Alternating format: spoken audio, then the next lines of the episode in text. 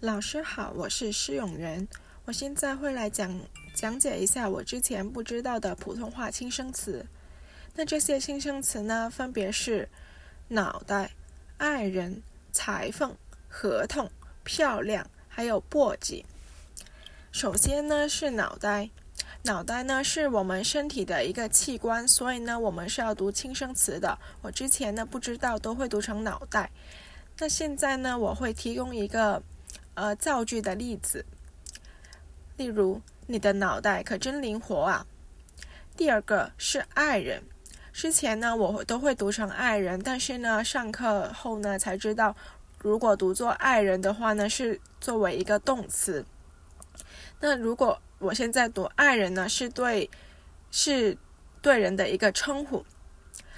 呃，现在就有一个具体的造句例子，我现在已经找到理想的爱人了。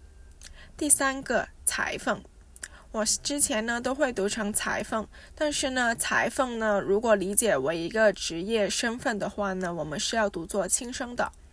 现在是一个具体的例子，这个裁缝的技术相当好。那第四个普通话的轻声词呢是合同，这一题呢是我在课堂练习里面找出来的。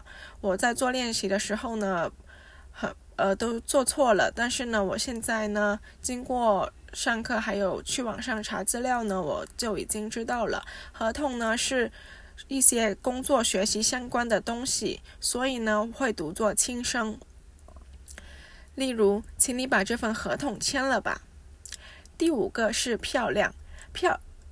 第五个是漂亮，我之前呢都会读作漂亮，但是呢我们现在要读轻声，因为呢我们这里这个漂亮呢是形容一些东西的属性还有状态，所以我们要读作轻声。例如，这条裙子可真漂亮啊。那最后一个普通话轻声词呢是簸箕，这个簸箕呢是是是用作。去讲解一些器具还有工具，所以呢，我们是要读作轻声的。我之前呢都会读第四声簸箕，这是错的。那现在有一个具体的例子是呢，他把地上的垃圾扫进簸箕里了。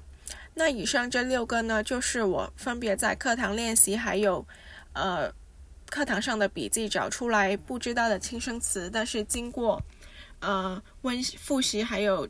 上网查资料呢，我现在都理解了。